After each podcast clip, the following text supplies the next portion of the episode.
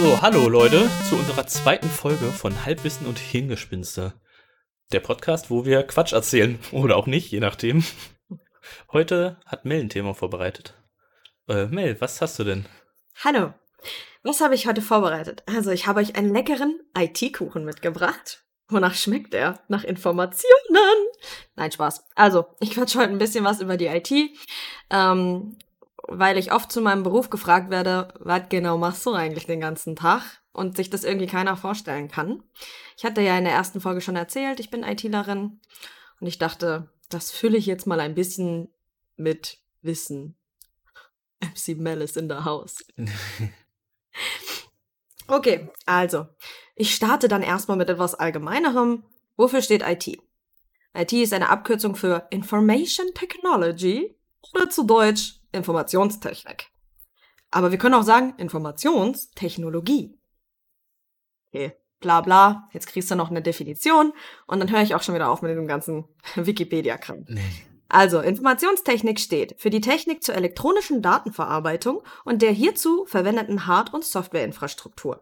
In, in, in, in, in, in industrialisierten Ländern werden erhebliche Teile der Verwaltung, Organisation, Kommunikation und Unterhaltung mit Mitteln der Informationstechnik realisiert. Was ist ein Informatiker? Ein Informatiker ist ein Experte in der Informations- und Computertechnologie, der verschiedene Aufgaben im Zusammenhang mit der Planung, Entwicklung, Implementierung und Wartung von IT-Systemen ausführt. Was wäre denn so eine typische Aufgabe für einen ITler? Fragt man sich, woran hat es gelegen, ne? Woran hat es gelegen? Woran es gelegen hat. Das fragt man sich dann immer. Also so eine typische Aufgabe wäre Front- und Backend-Entwicklung mit den gängigen Programmiersprachen. Ich habe damals beispielsweise in C-Sharp gelernt. Aber jetzt trage ich eine Brille, cause I don't see Sharp anymore. Okay, okay, da- ich, damit habe ich nicht gerechnet. Das war viel zu kalt. Fun Fact, IT-Teams bestehen auch fast nur aus äh, Brillenträgern. Ich glaube, wir haben im Team bei uns aktuell einen, der keine Brille trägt, alle anderen tragen Brille. Ähm, naja, dann, was machen wir noch? Also wir machen Betreuung und Wartung von Informations- und Telekommunikationssystemen und Netzwerken, Gestaltung von IT-Architekturen, IT-Consulting, also Entwicklung von Softwarelösungen für Kunden. Es gibt noch bestimmte Entwicklungsrichtungen, wie beispielsweise SAP, das ist ein deutsches System, was aber unglaublich viele Unternehmen benutzen. Ähm, man kann eher in die IT-Support-Richtung gehen, Mobile Development, also alles, was du am Handy nutzt. Erstellung technischer Dokumentation gehört leider auch dazu. Datenanalyse, Administration und Entwicklung, Gestaltung der digitalen Transformation von Unternehmen. Dieses berüchtigte Digitalisierung, von der alle sprechen. Wovor alle Angst haben und keiner richtig umsetzt, scheinbar. Ja, weil das klaut ja unsere Jobs. Bullshit. Also, naja, nicht ganz. Es klaut Jobs, aber es schafft auch neue. Die Leute haben Angst vor Veränderung, aber das ist auch okay. Weil, ne, was sich verändert, was Neues, das kennt man nicht, das kann einem Angst machen. Das ist in Ordnung. Deswegen kann ich mit Hate umgehen. Nein, Spaß. Kann ich nicht. Ich hätte nochmal 13 Fakten zur Programmierung. Also, das ist, ähm, das unterscheidet man ein bisschen als ITler eher in die Hardware-Richtung und in die Programmierung. Ich bin beispielsweise gelernte Anwendungsentwicklerin. Was habe ich gemacht? Das wurde ich so oft gefragt in der Ausbildung. Was macht man als Anwendungsentwickler? Und meine Antwort so, Leute, wir sind deutsch. Anwendungen entwickeln. That's it. Also, hätte ich jetzt nicht vermutet bei dem Jobtitel. Haben viele wirklich nicht. Und die haben dann gefragt, "Hä, was sind denn so Anwendungen, die man entwickelt? Ich so, Leute, ich bin Programmierer. Und dann, ach so, okay, du programmierst. Ich denke mir so, ja, ich entwickle Anwendungen, ich programmiere. Aber hierzu 13 Fakten zur, zur Programmierung. Mhm. Der erste Fakt. Der erste bekannte Programmierer war eine Frau. Okay. Ja, ähm, ich habe gerade überlegt, ob ich den Namen kenne, weil ich glaube, das habe ich schon mal gehört. Aber es ist wirklich interessant, weil. Ada Lovelace Ja, sag. notierte im Jahr 1843 die ersten Ideen zu einem Computer, als sie das Werk von Charles Babbage, Babbage, I don't know, äh, zur Analytical Engine ins Englische übersetzte. Ja, krass. Eine Frau. Ja, ja, das ist. Richtig gut, obwohl es so ein Männerberuf ist. Der Name Bug stammt von echten Insekten, die Informatiker bereinigten, indem sie die Käfer aus den Servern entfernten. Ah, warte, okay, also die. Okay. Also Bug ist ja das englische Also, Wort für Käfer. Ja, Bug- das ist klar, aber, das aber. Bug, genau, und Bugs sind ja äh, Pro- Computerprogrammierfehler, wie auch immer die ausgemerzt, also die zu Genau. Fehler im System führen. Technische Systemfehler, ja. Das ist wirklich, weil vorher die Käfer, die im Computer rumgekrabbelt sind, Ja. rausgefischt wurden irgendwie. Da- daher kommt ja, der Name. daher kommt der Name. Okay, ich habe ich hab tatsächlich das nie hinterfragt, warum das Bug heißt, ehrlich gesagt. Aber es ist okay, wild. Geil, ne? Ja, das ist wirklich geil. Hier noch ein weiterer Fakt. Okay, jetzt kommt's. Ich weiß nicht, inwieweit der stimmt, aber ich fand ihn lustig. Ja, ich sehe dich auch schon grinsen. Programmierer stehen überwiegend auf Frauen, die programmieren können. Und ich will jetzt nicht sagen, aber ich hatte mit drei IT-Lern Ja, gut. Aber dann trifft das vielleicht andersrum auch zu, wer weiß. ne? Also könnte stimmen. Ich fand den Fakt auf jeden Fall lustig. Ja, ich meine, Interessen verbinden ja irgendwie, ne? Ja, das ist es. Also du hast auf jeden Fall, du kannst über etwas quatschen, wenn du nach Hause kommst und es ist auch irgendwie spannend, gerade wenn der andere in einem anderen Bereich der IT arbeitet. Die IT ist ja so, wie man vorhin le- schon hören konnte, unglaublich umfangreich und ITler ist nicht gleich ITler. Und ähm, tatsächlich, die meisten ITler machen das ja auch privat oder interessieren sich zumindest privat auch dafür. Nicht alle haben einen Server zu Hause stehen oder entwickeln Programme, Docker. Ich meine, meine Chefs tun das. die sind aber auch Chefs. das macht halt nicht jeder, aber tatsächlich ähm, interessiere ich mich ja auch sehr für den Hardware-Bereich, obwohl ich ja eher im Software-Bereich arbeite. Und ähm, ja, da kann man halt dann echt interessante Gespräche teilweise auch führen und andere Blickwinkel oder auch Probleme mal kennenlernen. Guck mal, sogar ich interessiere mich für den Hardware-Bereich, obwohl ich gar nicht in der IT arbeite. Ja. Ja, gut. Ich glaube, das ist eher so ein Männerding. ich kenne unglaublich viele Männer, die nicht in der IT arbeiten, sich aber PC und ähnliches selber zusammenstellen, weil sie sich dafür interessieren. Möchtest du noch ein Fact hören? Ich nehme alle Facts, die du hast. Sehr gut, ich habe nämlich eine Menge. Programmierung und Codierung sind zwei unterschiedliche Berufe. Als Codierer muss ein vorgegebener Algorithmus umgesetzt werden, als Programmierer muss dieser Algorithmus geplant und danach umgesetzt werden. Als Programmierer ist man automatisch ein Codierer, aber als Codierer kein Programmierer. Es ist so ein bisschen wie, jeder Daumen ist ein Finger, aber nicht jeder Finger ist ein Daumen. Ja, ich wollte nämlich gerade sagen, weil äh, in Programmierer das quasi auch mit drin war, was du bei Codierung gesagt hast. Also Codierer entwickeln nur Algorithmen? So habe ich das richtig verstanden? Oder? Ähm, nee, als Codierer muss ein vorgegebener Algorithmus umgesetzt, werden. Umgesetzt werden, okay. Genau. Also in Code quasi umgesetzt werden. Genau. Okay, okay. Und als äh, Programmierer bist du für die gesamte, für das gesamte Programm zuständig. Genau, du kannst den Algorithmus wie auch das danach umsetzen. Hm, verstehe. Ja, okay, ich wusste gar nicht, dass es da noch unterschieden wird und dass man auch nur Codierer sein kann. Wieder was gelernt. Ja. PHP sollte nie eine Programmiersprache werden. Rasmus Lerdorf hat PHP im, im Jahr 1994 entwickelt, um seine eigene Webseite zu erstellen und sollte ursprünglich für nichts anderes verwendet werden. Die erste Version von PHP war eine Sammlung an C-Programmen. Okay, der hat das nur für sich gemacht? Mhm. Also ist das so im Prinzip, wenn, wenn jeder an sich selbst denkt, ist an alle gedacht? Tatsächlich ja. Das ist, das ist so das typische Beispiel, was man dann bringen kann, ja? Okay, ja, verstehe. Ja, okay, aber wie kam denn auf die Idee, das anderen zur Verfügung zu stellen? Weißt du das? Plüschpegel. Ach so, ja, okay, gut. Verstehe. Die größten Pioniere der bekanntesten Programme haben das Programmieren gelernt, indem sie aus Spaß ein Spiel entwickelten. Steve Jobs und Steve Wozniak sind ein Beispiel dafür. Gelernt durchs Zocken. Was wahrscheinlich fast jeder sagen kann, wie er Englisch gelernt hat. äh, true. Ist irgendwie wahr ein bisschen. Also zumindest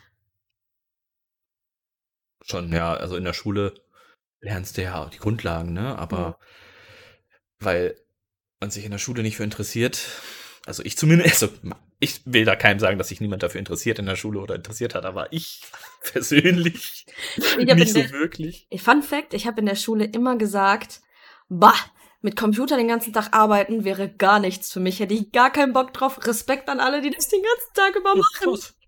Here we are. Hat ja gut funktioniert.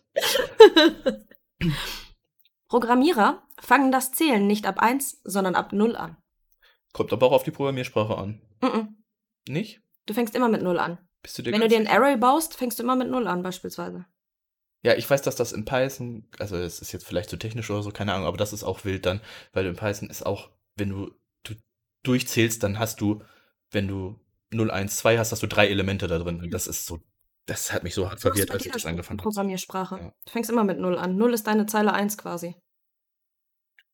Ist das wirklich jeder? Mhm. Okay, krass. Also ich äh, hätte ich gedacht, Wenn es dem nicht so ist, dann kenne ich diese Sprache nicht. Aber alle Sprachen, die ich kenne, da fängst du bei weil ich meine, ich habe auch mal gehört, dass es Sprachen gibt, wo das nicht so ist, wo du mit 1 anfängst, aber ich bin mir aber auch nicht sicher, ne? Also ich war jetzt Dann nur sind das Nischen. Kann ja sein. Ja, gut. Wer weiß. Dann kenne ich vielleicht eine Nische nicht. Das mag sein. Vielleicht gibt's das auch nicht und ich irre mich, das kann ja auch. Also ich meine, wäre nicht das erste Mal, dass ich Quatsch erzähle. Es gibt genau zehn Typen von Menschen auf der Welt. Die, die Binärcode verstehen und die, die es nicht tun. Okay. 10 wegen 1-0? Ja. Ja. Cool. also zwei. Ja, 2 hoch 1 dann genau genommen. ne? mhm. Wobei ein, ja, ja. Ja, es ist, okay, das ist, ja. 35% der Zeit beim Entwickeln geht dabei verloren, herauszufinden, was der Benutzer gemacht hat, um zu seinem Problem zu gelangen. Wie viel Prozent war das? 35%. Okay. ja, ich meine, reproduzierbare Fehler sind gute Fehler, weil dann kann man sie fixen, ne? Genau. Wenn nicht, dann Pech gehabt, dann ist meine. Dann, dann rate mal schön, was du jetzt machen musst. Es ist leider sehr, sehr oft so, dass der Nutzer sagt, ähm, ich kann das und das nicht aufrufen, weil wenn ich draufklicke, passiert das. Und dann zeigen die dir eine Fehlermeldung, die du noch nie in deinem Leben gesehen hast, gefühlt. Und dann musst du das bei dir erstmal nachvollziehen. Und bei dir funktioniert's. Ja, pass auf, und dann gehst du hin, ne? Wenn du jetzt, sag ich mal, im Büro wärst oder so und da so Support leisten willst, dann gehst du hin zu dem, sagst ihm, zeig mir das mal, jetzt hier bei dir, und dann geht's. Ja. Wahrscheinlich, oder? Ja, Das ist doch geil. Naja, aber auch wenn es dann nicht geht und du das bei ihm vor Ort siehst, du kannst bei ihm ja nicht testen. Das heißt, du musst es bei dir reproduzieren. Ja. Und wenn es bei dir funktioniert, ist das echt. Also da musst du echt hart lange überlegen, wie kann er da hinkommen. Trial and Error. Ja, genau. Programmierer sind Nachteulen. Das hat den Grund, dass man in der Nacht weniger gestört wird und durch die Dunkelheit das logische Denken angeregt wird. Sonnenlicht hingegen fördert die Kreativität. Aber muss man als Programmierer nicht auch kreativ sein? Man muss auch kreativ sein, aber du brauchst die Ruhe zur Konzentra Konzentration. Aber abgesehen davon ist es meist einfach der Zeit geschuldet, weil da keiner arbeitet. Ja, dann machst du, nimmst du einfach die Morgendämmerung. Da wird's langsam hell, das heißt, du wirst kreativ, aber es ist noch keiner wach. Ja, und du auch nicht.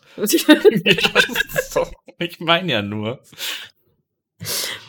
Die Programmiersprache Whitespace interpretiert Leerzeichen, Tabs und Umbrüche als vollständigen Code. Mit dieser Sprache kann jedes Programm entwickelt werden. Warte, es gibt eine Sprache. Okay, die kannte ich noch nicht. Ich kenne ich kenn viele wilde, also ich habe schon von vielen, vielen wilden Programmiersprachen gehört. Aber Whitespace, du nimmst nur Leerzeichen und Tabs.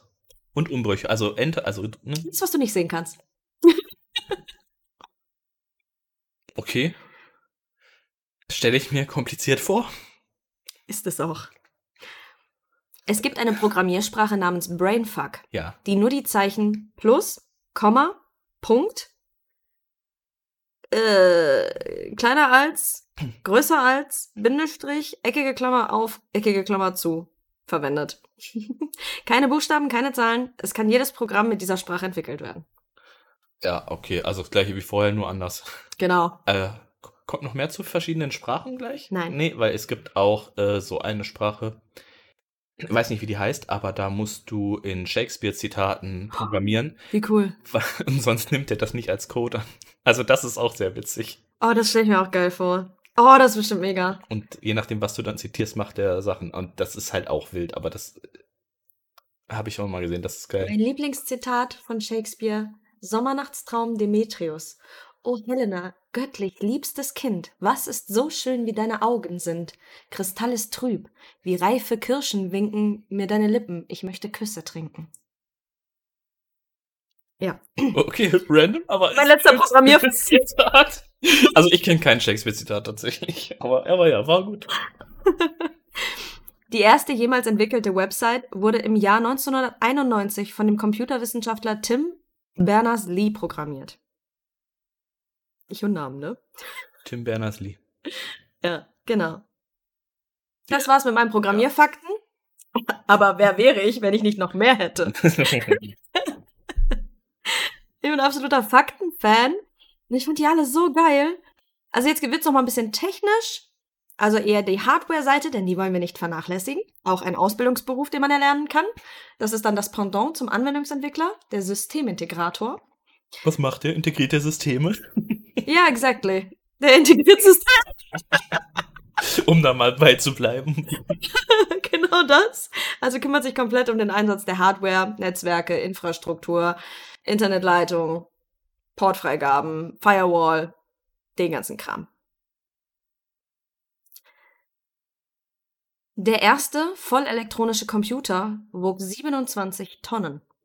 Okay, ich habe mit Kilo gerade gerechnet. Aber Tonnen. Okay, ich, ich wusste, die sind groß gewesen, aber so riesig. Okay, sieben. Erklärt jetzt aber, warum da Bugs drin rumlaufen konnten, ne? Ja, der hätte auch ein Hund drin rumlaufen können, wenn er 27 Tonnen gewogen hat. Ja, ja. An- Die erste Programmierart war ja auch mit Lochtafeln, die war so ja, eingeschoben. hm, ja, ja, Lochdinger. Ja, ja, ja, das ist halt Wo auch das ganz dann geil. quasi der Code war, wo du die Sachen rausge. Ja, genau. hast. Genau. Die erste Computermaus war aus Holz. Aus Holz. Mhm. Okay. aber es, es, es ist okay, wild. Ähm, Nee, war, war, ja, gut. War die von Apple? Plüschpegel. Weil ich habe mal gehört, dass Apple die erste Maus hatte, deswegen hatte ich jetzt gefragt. aber, kann sein. Ja. Niemand weiß, was in der ersten E-Mail der Welt stand. Es ist schon ein bisschen enttäuschend, aber Ray Tomlinson verschickte 1971 die erste E-Mail der Welt und vergaß ihren Inhalt. Irgendwas ganz Banales sei es gewesen, meinte er. Irgendwie auf der Tastatur rumgehauen, Q, W, U, R, T, Y, I, O, P oder irgendwie sowas. Ähm, aber ich würde sagen, es ist besser, dass wir das vielleicht nicht wissen und uns das selbst überlegen können oder dran rumfantasieren können, was da vielleicht drinstehen hätte können. Kann ja auch keiner ahnen, dass das so ein Renner wird, ne? Ist ja alles Neuland gewesen damals noch. Für manche heute noch. Der erste Computervirus trug den Namen Brain. Ich glaube, das ist immer noch der größte Computervirus. Aber halt anders. ähm, ja, okay. Äh, Brain, einfach nur Brain. Mhm. Was hat er gemacht? Brain. Gut, dass du fragst. Ich hab da mal was vorbereitet. Sehr gut. Wir schreiben das Jahr 18, nein Quatsch, 1968. Ich und Zahlen. 1968. Die 9 ist vorne.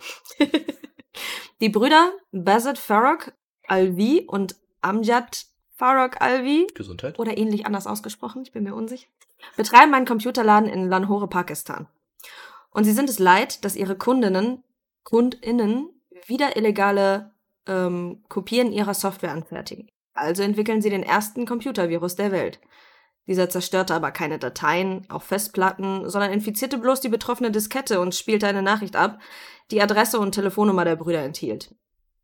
An sie sollte man sich wenden, wenn man Probleme hätte. Gerüchten zufolge wollten die beiden so Werbung für ihr Unternehmen machen. Geil, oder? Okay, ist schon geil.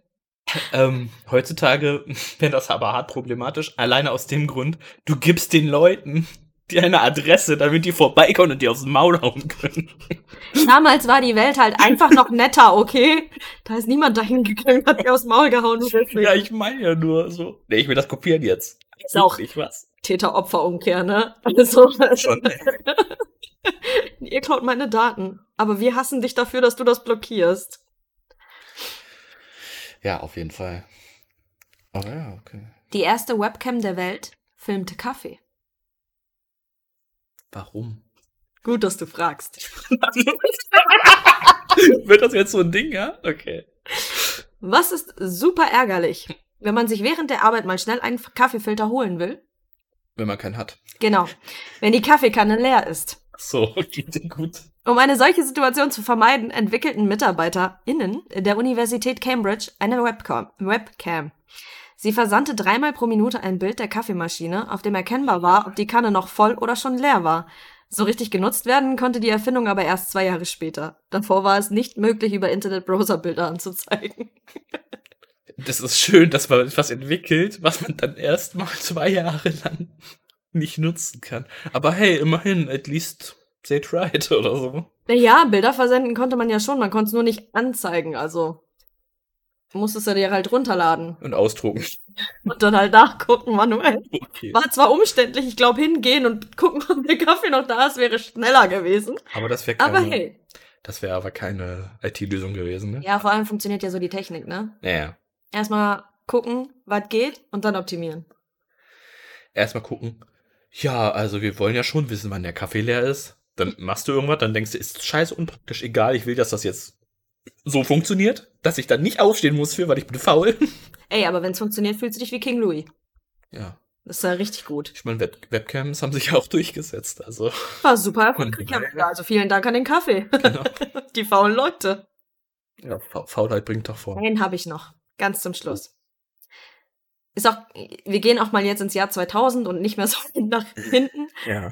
Der erste europäische Quantencomputer wurde erst 2021 eingeweiht.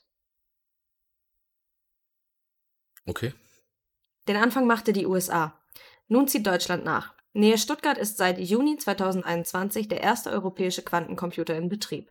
Was ihn von einem normalen Computer unterscheidet, diese rechnen in Bits, also die normalen, die rechnen Mhm. in Bits. Und dieser Quantencomputer aber rechnet mit Qu Qubits? Qubits? Qubits, glaube ich. Ja, Qubits. Oder Qubits einfach. Qubits. Ja, ja, genau. Ich habe jetzt gerade Englisch und Deutsch mixen wollen. Qubits. Mit winzigen Quantenteilchen wie Pho- Photonen oder Elektronen. Sie können zahlreiche Rechnungen parallel durchführen und so viel besser mit größeren Datenmengen arbeiten. Aber weißt du dann auch, hast du dann Schrödingers Datei? Warum? Ich meine, Quanten und so, das ist ja Schrödingers Katze. Du weißt nicht, ob sie tot ist oder lebt. Und Schrödingers Datei, du weißt nicht, ob sie schon existiert oder noch nicht. Doch, die existieren schon. So Schrödinger ist es nicht. Ja, okay. Ja, nee, also ich kann mir das null vorstellen, wie diese Quantencomputer funktionieren, ne? Also Bits sind ja, das ist ja 1-0, ne? Das ist ja binär.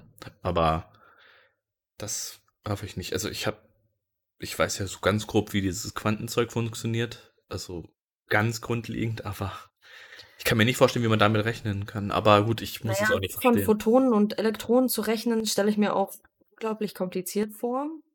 Aber es wird ähnlich laufen wie mit der Programmiersprache Brainfuck oder Whitespace. Unvorstellbar und doch möglich. Klar, mit Sicherheit möglich. Und wenn du, ja wenn es dadurch parallel verschiedene Sachen machen kannst, dann hast du ja auch ein bisschen Geschwindigkeit Ja, dazu bekommen. ja. Aber das war erstmal mein kleiner Einblick in die IT ähm, mit ein paar Side-Facts von mir. Nice. Witzigen Facts, die ich im Internet gefunden habe. Ich, ich übernehme keine Gewähr für irgendwas, was ich da erzählt habe. Ich auch nicht für Sachen, die ich reingeschmissen habe. Das kann alles kommen. Also, ne, sowieso. Das gilt aber grundsätzlich. Ähm, Fakten wurden ausgewählt anhand ihrer Witzigkeit, nicht an ihrer Richtigkeit. Von daher, ich hoffe, es hat euch gefallen. Hat Spaß gemacht zuzuhören. Über einen Kommentar, ein Like und ein Däumchen würden wir uns freuen. Sowieso.